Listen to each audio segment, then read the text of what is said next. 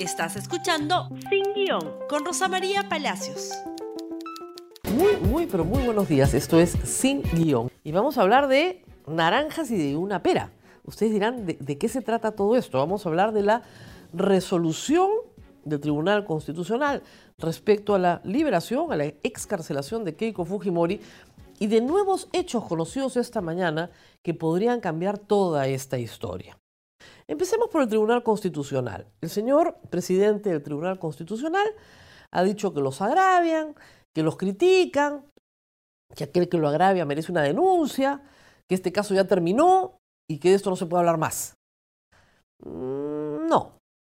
El artículo 139 de la Constitución, que establece cuáles son las garantías de la Administración de Justicia, en uno de sus incisos nos da el derecho a todos los peruanos a criticar las resoluciones judiciales. Fíjense que es un derecho constitucional. Podemos criticar las resoluciones judiciales todo lo que queramos. Pueden hacer tesis, pueden hacer una maestría en torno a una resolución este, del Tribunal Constitucional, un doctorado, pueden hacer lo que quieran. Es material público, sujeto al escrutinio público y sobre el cual se puede criticar lo que uno quiera. Nadie está diciendo que no se cumpla. Ya se cumplió. Keiko Fujimori está en libertad. Los fines de la resolución ya fueron cumplidos, pero podemos seguir diciendo que es una muy mala resolución. Y lo es porque suma lo que no se puede sumar. Es decir, tres magistrados votaron en fundamento y en voto igual. Un magistrado votó en fundamento otra cosa, pero en voto igual. Y lo sumaron tres naranjas y una pera, igual cuatro naranjas. Eso es imposible. Nunca ha sucedido en el Tribunal Constitucional. Y sin embargo, han dicho que sí, que está bien, que ha sucedido, que no hay nada que aclarar, que se está pretendiendo impugnar la resolución. El asunto es que la resolución, reitero, es muy mala. Digamos, para ponerlo completo, tres son manzanas, tres son naranjas. Manzanas y naranjas no suman. No suma, ¿no es cierto? Y uno espera. Pera con manzana no suman. Pera con naranjas no suman. Pero lo han hecho sumar.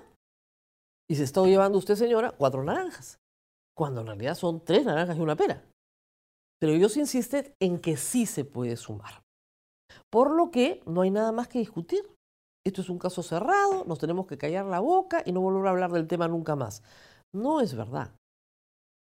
Dicho sea de paso, hay toda una discusión con el señor Ramos porque, según el fiscal superior Vela Barba, ha revelado indebidamente el nombre de un aspirante a colaborador eficaz. El señor Ramos se ha defendido y ha dicho que el nombre es público y notorio, que ha aparecido en todos los medios y que él no ha revelado absolutamente nada que no se conociera. Muy bien.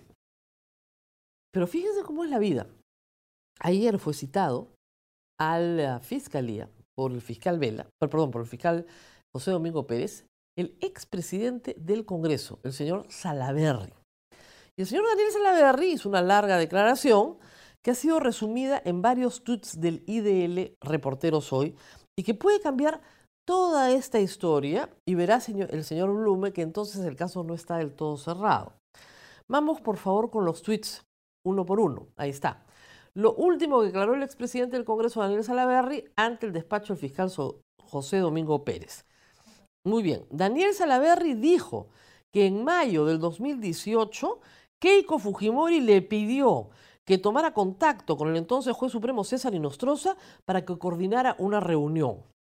De acuerdo con Salaverry, a los pocos días de este episodio, Fujimori le contó que había hablado con Inostroza y que éste le había dicho que prefería que las comunicaciones o coordinaciones sean a través de Héctor Becerril, Miguel Torres o Úrsula Letona. Según Salaberry, Keiko Fujimori le dijo que sería Becerril el encargado de hacer las coordinaciones porque ya había hablado con Inostroza desde el teléfono de Becerril. IDL Reporteros publicó una conversación del 7 de mayo del 2018 entre César Inostroza y Héctor Becerril donde dicen cosas como, yo creo que ya hablamos por mensajes, ya decidimos, le dice el juez al congresista. Semanas después de esta llamada, la sala que presidía Inostroza admitió el recurso de casación que interpuso la defensa de Keiko Fujimori para revertir la decisión judicial que permitió que la Fiscalía adecue la investigación por el caso Cócteles a la ley del crimen organizado. Paréntesis, si esa decisión se revertía, se archivaba todo, cosa decidida, y Keiko Fujimori no iba a ser procesada nunca más. Muy bien, seguimos. Daniel Salaverry dijo que conoció al fiscal supremo, Pedro Chávarri, esta es la otra historia, en agosto del 2018 durante una visita protocolar de Chávarri como fiscal de la Nación al Congreso. Entonces Salaverry presidía el Parlamento. Salaverry dijo que luego de este episodio, Keiko Fujimori le pidió que le entregue a Chávarri un sobre de Malila cerrado que contenía documentos. Días después, el fiscal Chávarri llamó a Salaverry para verse personalmente. Y así fue. Según Salaverry, se reunió con él un día por la noche cerca a la puerta principal de la Universidad San Ignacio de Loyola, en la avenida La Fontana, en La Molina. Según Salaverry, la reunión con el fiscal Chávarri fue muy breve. Transcurrió en el auto del entonces congresista. Rapidito nomás. Dígale a la doctora que lo que me han comentado lo veo complicado, le dijo Chávarri. Daniel Salaverry indicó al fiscal José Domingo Pérez que no le dio el mensaje a Keiko Fujimori y que tampoco le entregó el sobre con documentos a Chávarri.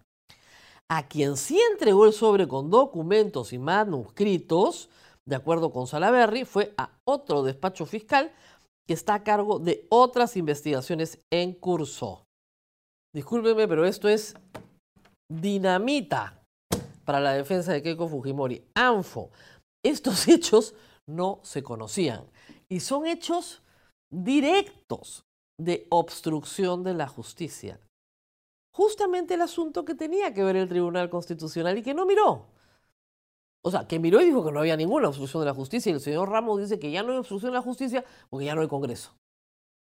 Pero todos estos personajes, ¿no es cierto?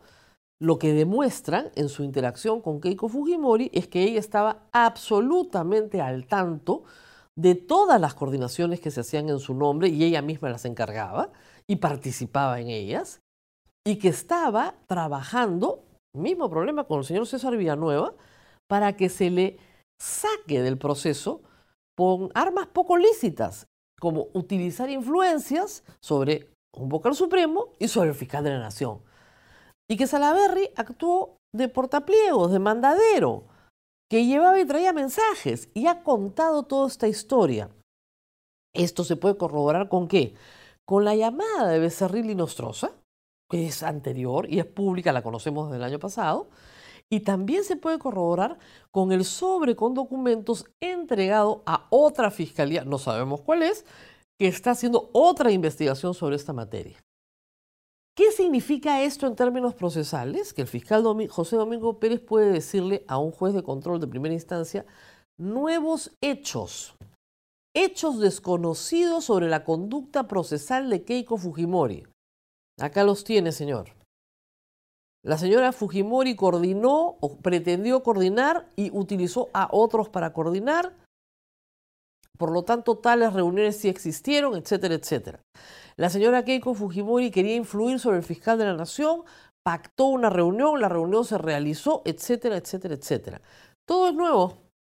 Nada ha sido contemplado y revisado en el habeas corpus. Nada ha sido contemplado o revisado en las tres instancias del Poder Judicial. Por lo tanto, el fiscal José Domingo Pérez puede volver a pedir prisión preventiva. Por lo menos por 23 meses. Porque ya estuvo 13 meses. Así de grave es la situación de Keiko Fujimori. Así que en el Tribunal Constitucional sí le han dado probablemente, como dicen, una liberación, pero una liberación que puede caerse en pocos días. En pocos días, si es que hay un juez de control que decide que efectivamente hay que darle nuevamente prisión preventiva a Keiko Fujimori para que detenga su accionar de obstrucción de la justicia. Dicho sea de paso, lo mejor que podría pasar en este caso es que la fiscalía acuse de una vez. Porque ya con todo el material que tiene, es más que suficiente para probar por lo menos el delito de obstrucción de la justicia.